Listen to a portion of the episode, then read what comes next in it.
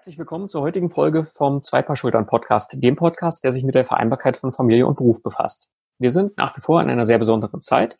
Es ist jetzt so ungefähr die dritte Woche mit massiven Einschränkungen für jeden von uns. Viele Unternehmen ja, erleben gerade ganz besondere Herausforderungen. Und heute habe ich die Möglichkeit, äh, einen Einblick in ein sehr, sehr großes Unternehmen zu treffen. Und äh, zwar in die Otto Group. Tobias Krüger, hallo, schön, dass du dir Zeit nimmst. Ja, hallo, schön, dass ich dabei sein darf. Du bist der Division Manager für das Thema Kulturwandel 4.0 bei euch im Haus. Das stimmt. Äh, nimm uns mal ganz kurz mit, was steht genau dahinter? Dahinter steht eigentlich, dass mein Team und ich ähm, seit so 2017 in Vollzeit versuchen, ähm, unterschiedliche Veränderungsprozesse in der Otto Group sozusagen zu orchestrieren. Und wir haben ein relativ breites Portfolio, so ein bisschen über 130 Firmen die wiederum so ähm, organisiert sind in 30 ähm, großen Unternehmensgruppen. Ähm, und die sich vor allem darum, ja, oder damit kämpfen mit der ganzen Welt draußen, also mit den Herausforderungen der eigentlich Digitalisierung. Und ähm, wir gucken eben diese Veränderungsprozesse auf der einen Seite zu begleiten. Gleichzeitig versuchen wir mit dem Vorstand dann zusammen Rahmenbedingungen zu definieren, die es eigentlich braucht für so große Veränderungsprozesse. Und ähm, die letzte Aufgabe, die wir dann noch haben, ist auf der einen Seite eine Transparenz zu schaffen darüber, was wir eigentlich so tun, nach innen und nach außen und dass wir unterschiedliche Akteure vernetzen, da auch innen und außen. Also dass wir gucken, dass wir die 130 Firmen zueinander vernetzen, dass wir aber auch die 130 Firmen mit den Firmen außerhalb der Auto Group vernetzen. Ähm, das ist eigentlich so das, was wir den ganzen Tag machen. Mhm. Jetzt haben wir eine sehr, sehr besondere Zeit gerade. Ähm, nimmst du uns mal ein Stückchen mit in deinen momentanen Alltag? Du hast selber ja. drei Kinder. Genau, also mein Alltag ist ähm, relativ voll, muss ich sagen. Also ich habe ähm, drei Töchter, die große ist sechs, dann habe ich Zwillinge, die sind vier. Ähm, und ähm, logischerweise noch eine Frau dazu, die auch berufstätig ist. Und das heißt für uns in erster Linie, dass wir tatsächlich den, die, diesen Teil Woche und Wochenende aufgelöst haben und eigentlich gucken so jeden Tag, ähm, wie schaffen wir eigentlich das, was gerade gemacht werden muss, zu machen, damit wir so über die Woche kommen. Ähm, und das ist meistens so im Moment so, dass ich irgendwie, keine Ahnung, von um spätestens so halb neun, neun ähm, am Rechner hock, dann meistens bis abends relativ viel durchmache und dann ähm, wir dann irgendwie tauschen und meine Frau noch ein bisschen was macht oder wir am Wochenende dann tauschen und meine Frau ein bisschen mehr macht. Das ist so der Plan. Also ich bin eher überrascht, ähm, für, also ich bin für uns tatsächlich überrascht, wie, wie hoch eigentlich die ähm, Arbeitslast geblieben ist und wie viel wir dann wo wir eigentlich schon immer viel digital auch gemacht haben, aber wie viel dann doch tatsächlich hängen bleibt. Also wir haben, wenn ich in mein Team gucke, ich würde sagen, wir machen echt 95 Prozent der Sachen genauso wie vor, mhm. vor der Krise tatsächlich. Also ganz, ganz wenige Sachen, die wirklich komplett wegfallen. Das aller, aller, allermeiste läuft einfach so durch. Ähm, und das ist eigentlich ganz spannend, dass das so gut dann funktioniert, auch in der Breite. Mhm. Ähm, das heißt, du hast gerade einen wichtigen Punkt schon angesprochen. Äh, für dich ist jetzt gar nicht so die große Veränderung Heißt nicht, du warst darauf vorbereitet auf diese Situation, das war wahrscheinlich keiner, aber ihr wart gerüstet.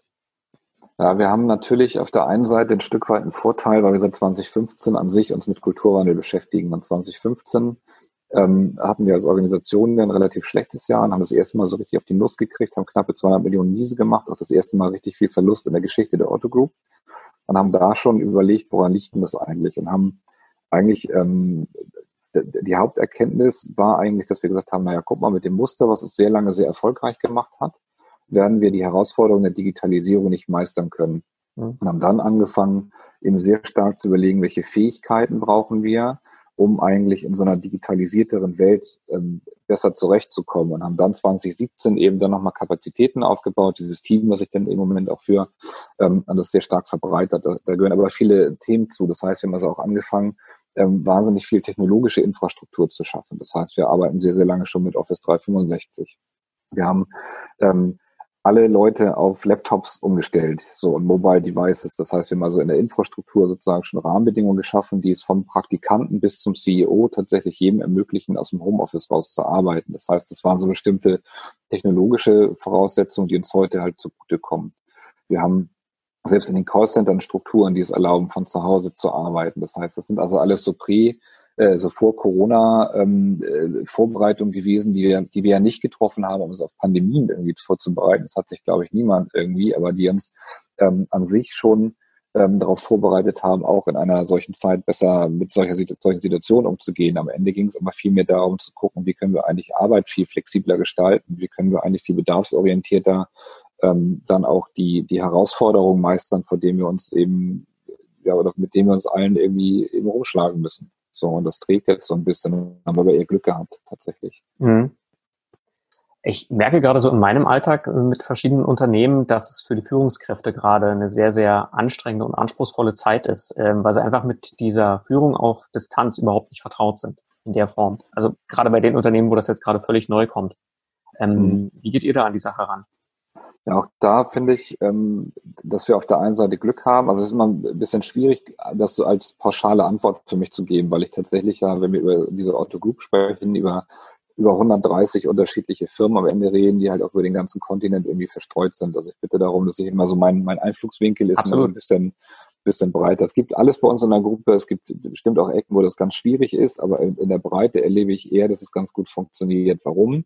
Weil wir eben schon relativ lange angefangen haben, diese Themen so zu leben. So, ne? Also das heißt, wir haben, ich glaube, wir sind eines der ganz wenigen Unternehmen, die es in Deutschland gibt, die auch zum mobilen Arbeiten tatsächlich Betriebsvereinbarungen hat. Der Betriebsrat ist total dabei. Wir haben Leitfäden hoch und runter, wie man irgendwie Führung auf Distanz macht. Wir haben ähm, diese Themen vorher ja schon geübt, nie so lange. Also bei uns war ja auch nie ein Team mal für zwei Wochen im Homeoffice, das gab es dann nicht. Aber dass Leute aus dem Homeoffice heraus gearbeitet haben, ist eigentlich Usus. So, und zwar über alle Hierarchienformen, wie auch da wie das CEO bis zum Praktikanten, war das eigentlich schon immer gängig ähm, in, den, in den wesentlichen Funktionen und auch in der Breite, dass das möglich war, ähm, dass das jetzt nicht so überraschend ist. Bei uns ist eher überraschend, ähm, in welcher ja, in welcher Menge und in welcher Länge das sozusagen stattfindet. Aber ich glaube, die grundsätzlichen Mechanismen funktionieren. Ne? Also mhm. sowas wie ähm, keine Ahnung, dass zu einem, zu einem Team-Call morgens gehört, dass man sich auch äh, außerhalb dieser Business-Themen ein bisschen unterhält und fragt, was macht ihr denn eigentlich, wie geht's euch denn eigentlich, ähm, dass man, dass wir mittlerweile jetzt ja auch viele Angebote geschaffen haben, die ähm, per Remote funktionieren, die man sonst am Campus hat, sowas wie bei uns die Fitnesskurse sind alle online, man kann also bewegte Mittagspause machen. Wir haben mittlerweile mit ähm, Young Classics, was ja eine, eine Stiftung ist von der Otto Group, wo wir benachteiligten Kindern vor allem helfen, über Musik ein bisschen besseren Alltag zu gestalten.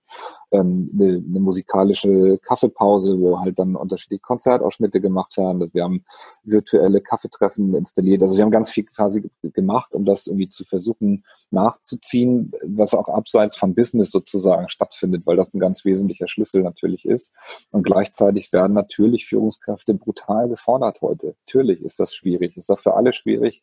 Und gerade in den Rollen, wo du in so Sandwich-Positionen bist, du hast eine Business-Verantwortung, du hast dazu eine, eine, also idealerweise eine emotionale Verantwortung für dein Team. Du hast zu Hause eine Situation, die vielleicht nicht einfach ist, weil du irgendwie Kinder hast oder eine Frau hast, die arbeitet und hast gleichzeitig auch noch so Sonderaufträge, um irgendwelchen Krisenstäben irgendwas zu, zu arbeiten. Das ist natürlich emotional herausfordernd. So, aber ich finde auch, dass das eben Zeiten sind, um sich auch zu bewähren. So, und wo man auch Dinge üben kann, weil vieles von dem, was man eben heute dann machen muss, auch nur funktioniert, wenn man eben loslässt, wenn man den Teams vertraut, wenn man Vertrauen schenkt, wenn man den Leuten und den Gegenüber sozusagen auch die Freiheiten lässt, Dinge dann zu tun, wann sie irgendwie für sie relevant sind. Und das sind eben Sachen, die wir im Kulturwandel für uns schon sehr lange geübt haben und das, wo das heute dann vielleicht auch einfacher fällt für uns, mhm. diese, dieses Loslassen dann, dann auch einfach zu praktizieren. Ne? Mhm. Du hast ähm, ziemlich zum Anfang der, der Corona-Krise ähm, drei Impulse veröffentlicht, wo du gesagt hast, die sind momentan besonders wichtig oder auch entscheidend für die aktuelle Phase. Mhm. Eben hast du schon gesagt, die Führung auf Distanz, äh, ein ganz wichtiger Punkt, hast du so einen kleinen Einblick gegeben. Du hast auch von den selbstorganisierten Teams bei euch gesprochen. Ja, Genau, ich glaube, dass die, ich glaube ganz, also das, was wir erleben, ich sage es mal andersrum, ich will es gar nicht generalisieren, dass wir bei uns in der Gruppe erleben, das ist, dass du eine viel stärkere Präzision in der Führungsarbeit brauchst. Ich bin immer so ein bisschen technisch an der Stelle, um das so klar zu machen. Ich glaube, du musst als ähm, Führungskraft viel stärker entscheiden, was sind Themen, die wirklich selbst organisiert weg von mir Teams alleine jetzt lösen können mhm wo ich überhaupt mich nicht mehr drum kümmern muss. Also da will ich nichts kontrollieren, da will ich nichts sehen, die sollen den ganzen Kram alleine lösen. Und was sind Sachen, ich bin mal auf dem ganzen anderen Extrem, wo ich per harter Ansage bestimmte Dinge jetzt ansage, weil ich mhm. gerade ähm, das aus dieser Rolle dann auch muss. So, und in diesem Spannungsfeld deckst du natürlich alle Facetten von Führung ja auch ab. So. Und das sind aber am Ende Aushandlungsprozesse. Das ist ja nicht so, dass ich, weil ich so ein schlauer Typ bin, das irgendwie immer wüsste, wann es was braucht, so, sondern diese, diese Sachen, und das mache ich tatsächlich real mit meinem Team, sozialisiere ich ja und sage, guck mal, ich habe jetzt irgendwie die ganze Woche ist irgendwie voll, ich habe die und die Themen, das funktioniert jetzt nicht. Welche acht Sachen könnt ihr denn alleine machen? Was mache ich, was, was mache ich denn? Wo kümmere ich mich denn drum? Und diesen Mechanismus haben wir in unserem Team aber seit 2017, deswegen fällt das nicht schwer, ob ich das virtuell mache oder nicht virtuell mache. Und das kennt ihr ja auch alle wahrscheinlich irgendwie. Ne? Also wir haben schon hundertmal Delegation Board gespielt. Wir wissen irgendwie ganz genau, wer, wer, wer für welchen inhaltlichen sozusagen Themen auch drin steht. Das heißt, wir müssen uns über das Daily Business gar nicht mehr unterhalten, sondern haben die große Chance, auf dieser Vertrauensbasis aufzusetzen und können jetzt über die Sachen, die zusätzlich kommen, uns unterhalten und sagen, was machen wir denn für, keine Ahnung, wer baut den Pandemieplan? So. Und das, das hilft uns wahrscheinlich, also unwahrscheinlich sozusagen in der, in der, ähm, dabei, die Leute in der Stärke zu halten und auch ihre eigenen Themen dann vernünftig durchzutreiben. Und das funktioniert für uns ähm, ganz gut. Und ich erlebe es auch in den Bereichen, ähm, wo ich das dann sehe. Und das ist das, was ich am meisten vermisse tatsächlich. Ich finde, man verliert im Homeoffice das Gespür für die Organisation, so würde ich das nennen. Ich habe ein sehr, sehr gutes Gespür für mein Team. Mhm. Ich habe auch ein gutes Gespür für die direkt Angreichenden. Team, aber ich habe ähm, kein gutes Gespür mehr für das Haus sozusagen, ne, für den Otto Group Campus wo ja knapp 5000 Leute sich jeden Tag bewegen. Dieses unverbindliche Lauf über den Hof und fünf Leute erzählen mir irgendwas, das hast du natürlich, das fehlt auch und das kriege ich auch virtuell nicht ersetzt, weil ich nicht random jetzt irgendwie 18 Leute am Tag anrufe und mal frage, wie es denn geht. So, das ist dann schon eingeschränkter. Aber diese, diese Aufsatzpunkte, ähm, die helfen natürlich jetzt sehr, sehr stark und ähm, schaffen dadurch auch eine Geschwindigkeit, eine Verbindlichkeit. Das funktioniert echt gut. Also erstaunlich gut. Ich bin total überrascht. Und ich glaube mhm. eher, äh, letzter Satz dazu als These, dass sich sehr, sehr viele in der Breite diese Freiheiten auch nicht mehr nehmen lassen werden. Also ich habe ganz anderes Beispiel, ein guter Freund von uns, dem gerade das, das, das dritte Kind bekommen, der ist Berater, der ist von Montag bis Freitag unterwegs, so viel auch in, in, in Asien unterwegs. Und der sagte, guck mal, ich, ich erlebe doch gerade, dass ich jeden Tag ähm, meinen Job mache und das aber von zu Hause geht. Warum soll ich mich denn wieder, wenn das wieder anspringt, jemals wieder in dieses fucking Flugzeug setzen und drei Tage oder äh, drei Tage da irgendwie nach Japan kurven, um da irgendwie drei Meetings zu machen und mhm. drei Tage zurückzufahren und meine Frau hier mit den drei Kindern alleine zu lassen? Das lasse ich mir nicht mehr nehmen. Und ich glaube, die Diskussion wird hinten raus eine ganz spannende werden weil das dann natürlich auch nochmal ein, ähm, auch ein Reifegrad von Kultur in einer Organisation ausdrücken wird. Ne? Mhm. Mhm. Ist das jetzt auch so eine Phase, in der du für deinen Bereich äh, äh die eigene Strategie auch nochmal ein bisschen anpasst oder neue Ziele die vielleicht auch setzt? Aus neuen Erkenntnissen heraus, du hast es gerade angesprochen, dir fehlt so ein bisschen der Campus, äh, das Persönliche? Ja, das ist richtig, dass mir das persönlich fehlt. Das hat aber wenig mit der Ausrichtung der, meines Bereiches zu tun, mhm. sozusagen. Also wir sind relativ ähm, in so einem sehr angelehnten OKR-Framework unterwegs. Also wir haben sehr, sehr klare Objectives, sehr klare Ziele und wissen auch sehr klare, sehr klar, was wir als Deliverable sozusagen dann irgendwie raussteuern wollen. Und ich erlebe eher, dass eben in der Selbstverantwortung die Leute das ganz gut hinbekommen. Was eher ist, ist, dass wir jetzt aufgrund von ähm, Prioritäten sozusagen ab und zu mal wegschichten müssen und sagen müssen, wo, ähm, was streichen wir jetzt, was hat keine Priorität und das dann wiederum ähm, transparent machen gegenüber unseren Stakeholdern und sagen, bestimmte Sachen kommen jetzt später oder kommen gar nicht irgendwie. Das sind die Diskussionen, die wir auch gerade aktuell dann führen. Mhm. Ähm, aber ich erlebe keine Probleme in der Grundausrichtung. Was wir natürlich gemacht haben, ist sowas wie, ähm, das haben wir ja nicht gemacht, sondern haben wir nur mitgemacht sozusagen, ähm, dass äh, wir natürlich sowas gebaut haben, wie sofort irgendwelche auf allen Kommunikationskanälen, wie kann ich ähm, im Homeoffice arbeiten, was sind meine, meine Workhacks von für zu Hause, wie vernetzen wir Akteure ähm, wo das äh, besser klappt, auch technologisch als mit äh, als bei anderen. Und also eher so, so Community-gedankenmäßig, dann wäre schon relativ schnell so Plattform dann etabliert, wo das ähm, zwischen den einzelnen Mitarbeitenden dann, dann auch regen Austausch gegeben hat und auch immer noch gibt, was auch genau gut ist, ähm, wo wir eher geholfen haben, diese Plattform dann zu facilitieren, würde ich das nennen, oder zu bauen, damit diese Prozesse dann irgendwie starten. Und dadurch hast du natürlich dann Verschiebungen drin, aber wir jetzt grundsätzlich nicht ähm, irgendwas ähm, irgendwas verändert, was eben ähm, mir zeigt, dass wir eben auch virtuell eigentlich ähm, ultra gut die Themen so weggerockt bekommen. Mhm. Du hast ähm, davon gesprochen, dass du im Moment auch die Chance siehst, ähm, dass Entscheidungsprozesse beschleunigt werden durch diese ganze Phase, durch diese ganzen Themen. Hat sich das äh, ähm, ein bisschen bestätigt auch in den letzten Wochen? Ja, also für mich total. Ne? Also da gucke ich jetzt eher so in Richtung ähm, tatsächlich Krisenmanagement dann. Mhm. ähm, weil du natürlich zu den, zu den normalen, würde ich mal sagen, Entscheidungen und Governance-Strukturen jetzt so Krisenthemen da gebaut hast. Ne? Und gerade in so einem großen Unternehmen, in dem wir uns bewegen, hast du ja wahnsinnig viel Abstimmung zueinander, auch der mhm. unterschiedlichen Akteure dann.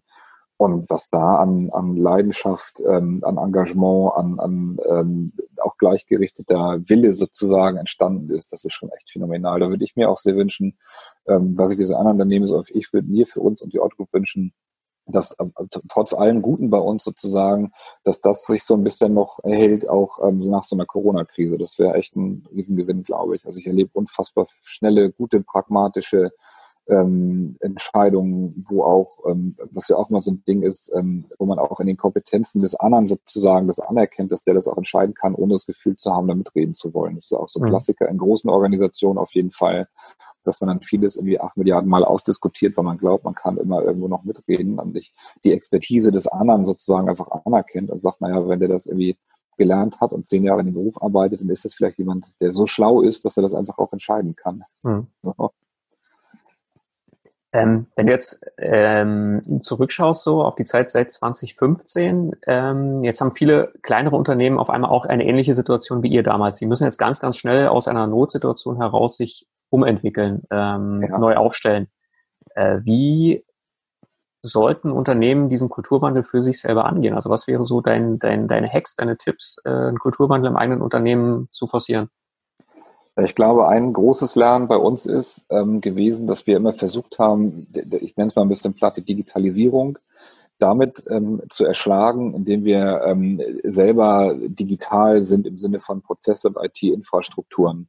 Und ähm, das ist tatsächlich schwierig, ne? weil ähm, am Ende ist, macht die Veränderung nicht die Digitalität im Sinne von, ob ich jetzt hier eine IBM Watson hinstelle oder irgendwie Alexa äh, Skills bedienen kann oder eine App gebaut habe, sondern wir haben für uns gemerkt, am Ende ist das Entscheidende der Mensch. So.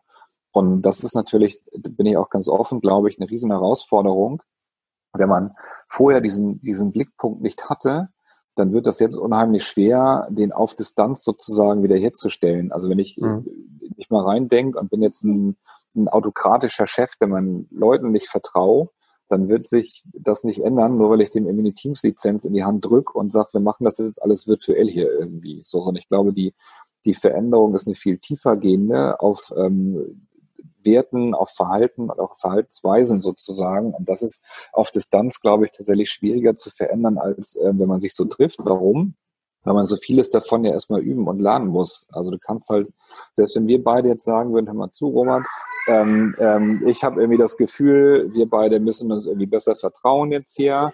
Dann kann ich das in einem, in einem, in einem äh, Kontext, wo wir in einem Büro sind, viel besser mit dir machen. Kann ich sagen, Robert, was brauchst du denn von mir, damit du mir vertraust? Dann sagst du, ja, das wäre irgendwie gut, keine Ahnung, für den mein eigenes Budget kriegen. Dann sage ich ja, wunderbar, können wir irgendwie machen. So, dann hätte ich aber, hätte ich als kontrollierender Chef sozusagen auf jeden Fall das Bedürfnis, immer dicht an dir dran zu sein. Und dieses räumlich getrennte wird das schon schwieriger machen. Und ähm, da bin ich so ein bisschen, oh, also ich mhm. kann nur jedem raten, der ähm, jetzt quasi gezwungen ist, sich zu digitalisieren, dass er natürlich als Hygienefaktor sich seine Teams-Lizenz kauft und diese ganzen Prozesse irgendwie digital kriegt, das ist ja total in Ordnung. Aber es ist damit nicht gemacht. So, sondern am Ende geht es eben wirklich darum zu gucken, ähm, wofür will ich stehen, wofür wollen wir als Firma stehen, ähm, was sind Dinge, die uns wichtig sind, wo wollen wir uns vertrauen, wo macht es auch Sinn, dass wir uns kontrollieren und diese Aushandlungsprozesse muss man erstmal ja ein bisschen üben und, und machen. Und vielleicht ist es jetzt auch ein bisschen äh, beschleunigend, weil man gar nicht anders kann. So.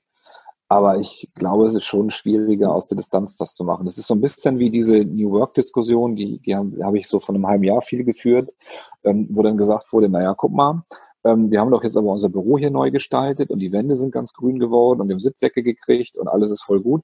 Aber meine Leute sind immer noch nicht motivierter. Mhm. Nee, können sie auch nicht, wenn du immer noch der gleiche, ich bin ein bisschen platt, der gleiche Arsch bist wie vor einem halben Jahr, dann ist es egal, ob du Sitzsäcke hast und irgendwelche Headphones oder sowas. Das ändert nichts. Also auch eine Veränderung sozusagen der Strukturen hilft nicht, wenn die Beziehungsqualität sich nicht verändert. Und das ist eben das, wo wir sehr früh mit angefangen haben. Wir haben ab 2015 angefangen, Beziehungsqualitäten zu verändern. Wie reden wir miteinander? Wie kommunizieren wir miteinander? Was, wie transparent sind wir? Welche Inhalte werden geteilt? Guck mal, bei uns sind in der Gruppe gibt es ganz, ganz viele Firmen, die jede Vorstandssitzung öffentlich irgendwo hinstellen, wo alle Leute alle, alle Begrifflichkeiten, alle Entschlüsse sozusagen nachlesen können. Das hilft natürlich in solchen Situationen wie heute, ähm, weil du viel, viel auf, auf einen ganz anderen Aufsatzpunkt aufsetzt. Und wenn du das alles nicht hast, sondern baust nur an den Strukturen, baust irgendwie tolle Büros, baust eine jetzt auch gezwungenermaßen IT irgendwie auf für Leute, dann wird das die, wird das nicht, nicht diesen Beziehungsteil retten, wenn du nicht vorher angefangen hast, dich um diese Themen zu kümmern. Mhm. Aber das ist ein ganz wichtiger Punkt, um, ja, diesen, diesen ganzheitlichen Ansatz wirklich zu betrachten. Also das Menschliche genauso wie das Technische ja, am Ende sind wir ja alle Menschen, weißt du, wir mhm. können ja noch so viel, also wir können Räume gestalten, wir können uns die, die tollsten vergoldeten PCs hier alle hinstellen, das ändert nichts daran, wenn wir am Ende uns benehmen wie Sau. So. Mhm. Und das, das ist, ist äh, in, einem, in einem Unternehmenskontext natürlich genauso wie in einem privaten Kontext, das ist ja nicht das Entscheidende, weißt du. Und wir haben für uns gemerkt, das Potenzial der Otto Group werden wir nicht gehoben bekommen, indem wir Office 365 einführen. Das ist doch scheißegal. Das ist natürlich ein Infrastrukturlayer, der irgendwie gut ist so, aber die Frage ist doch, dass du dich auch in 365 musst dich fragen, welche Daten teilen wir, mit wem kooperiere ich, ähm, welchen Zugang habe ich und so weiter und so weiter. Das heißt, auch da ist zum Beispiel eine große Veränderung bei uns gewesen im Office 365 Kontext, dass wir äh, per Default alle Daten öffentlich gemacht haben. Früher war es andersrum, da hast du entweder ein SharePoint gehabt oder ein Laufwerk, da musstest du Leute einladen, dass sie drauf gucken. Da habe ich immer gesagt, Robert, guck mal, hier ist ein Laufwerk, da kannst du drauf gucken. Heute muss ich dich ausopten und sagen, alle dürfen drauf gucken, nur Robert nicht. Mhm. Das macht aber, das ist mental ein totaler Paradigmenwechsel so. Und der ist eben nicht gekommen wegen Office 365, sondern die Reife hatten wir vorher und haben gesagt, wenn wir das einfinden, machen wir das gleich und nutzen das sozusagen. Und das ist das, was ich eben so in Summe bei uns erlebe. Wir haben am Ende so, ob das jetzt die Räume sind oder die technologische Infrastruktur, wir haben halt gemerkt, dass uns bestimmte Sachen begrenzen in unserem, in unserem veränderten Mindset. Wir haben also gemerkt, wir können eigentlich gar nicht mehr in den Flächen, in denen wir irgendwie sitzen, das alles ausleben und ausarbeiten, wie wir das tun müssten. Also haben wir angefangen, die Dinger umzubauen. Abgesehen davon mussten wir sowieso umbauen aus unterschiedlichen baulichen Gründen. So, und wir haben gemerkt, die technologische Infrastruktur erlaubt es uns das nicht, die Dinge so zu leben, wie wir sie irgendwie leben wollen. So, also müssen wir die technologischen Infrastrukturen anpassen. Und da, da, da ist aber quasi die Veränderung aus was anderem gekommen, aus uns, aus uns innen heraus sozusagen und nicht durch was Externes. Und das hilft natürlich jetzt, wenn das Externe dazukommt. Aber deswegen glaube ich, kann man nicht erwarten, ähm, dass wenn man nur das Externe verändert, dass sich innen drin auch was tut. Also bei uns war es auf jeden Fall nicht so. Ja. Du, ich, ich weiß, du, du liebst und lebst dieses Thema und ähm, du hast ja ganz, ganz viele äh, Impulse auch, ähm, ja, die für viele interessant sein können. Ähm, vielleicht kannst du mal ganz kurz sagen, wo, wo man dir äh, folgen kann, also wo man, wo man dich ähm, ja, denn, denn ein bisschen erleben kann. Ähm, ja, in Theorie bin ich relativ viel auch auf Konferenzen unterwegs. Praktisch ist es im Moment ein bisschen mhm. schwierig, weil, es gar nicht so viele Konferenzen gibt. Ähm, bei LinkedIn tatsächlich bin ich unterwegs. Ähm, Tobias Krüger, da gibt es auch ein paar von. Es gibt aber nicht so viele in der Otto Group. Ich packe in die ähm, Show Notes mit rein, ja. Ja, perfekt. Und dann sonst gibt es ein, ähm, also wenn, wenn man sich so grundsätzlich für dieses Thema interessiert, gibt es eigentlich zwei sehr gut, sehr gute und sehr lange Interviews. Die sind beide bei Kulturwandel.org tatsächlich. Einmal ein schriftliches und einmal ein ähm, Video, ähm, wo nochmal so mit drei Jahren Abstand geguckt wurde, was ist eigentlich erreicht worden. Das ist jetzt also für alle, die wirklich wissen wollen, was wir inhaltlich da tun, ist dieses Kulturwandel.org ähm, mit dem Sebastian Pups Pandol, glaube ich, so der beste Einstieg sozusagen. Und ansonsten, ähm, wo, wo bin ich unterwegs bei dir? Ja, zum Beispiel, genau, genau. Ja, also ich packe das alles nochmal in die Shownotes auch rein, dass man dich dann findet. Und ähm, ja, vielen, vielen Dank. Ähm, wer jetzt gerade bei iTunes oder sowas hört, also war gerade ein kleiner Pinguin auch im Bild zwischendurch und sowas. Also das ist ja die absolute äh, Homeoffice-Situation gerade. Ähm, also vielen, vielen Dank, Tobi, dass du dir die Zeit heute genommen hast. Ja, und sehr gerne. Ähm, ja, toi, toi, toi für die nächsten Wochen und für das ganze Projekt Kulturwandel 4.0. Vielen Dank, danke dir. Tschüss. Tschüss.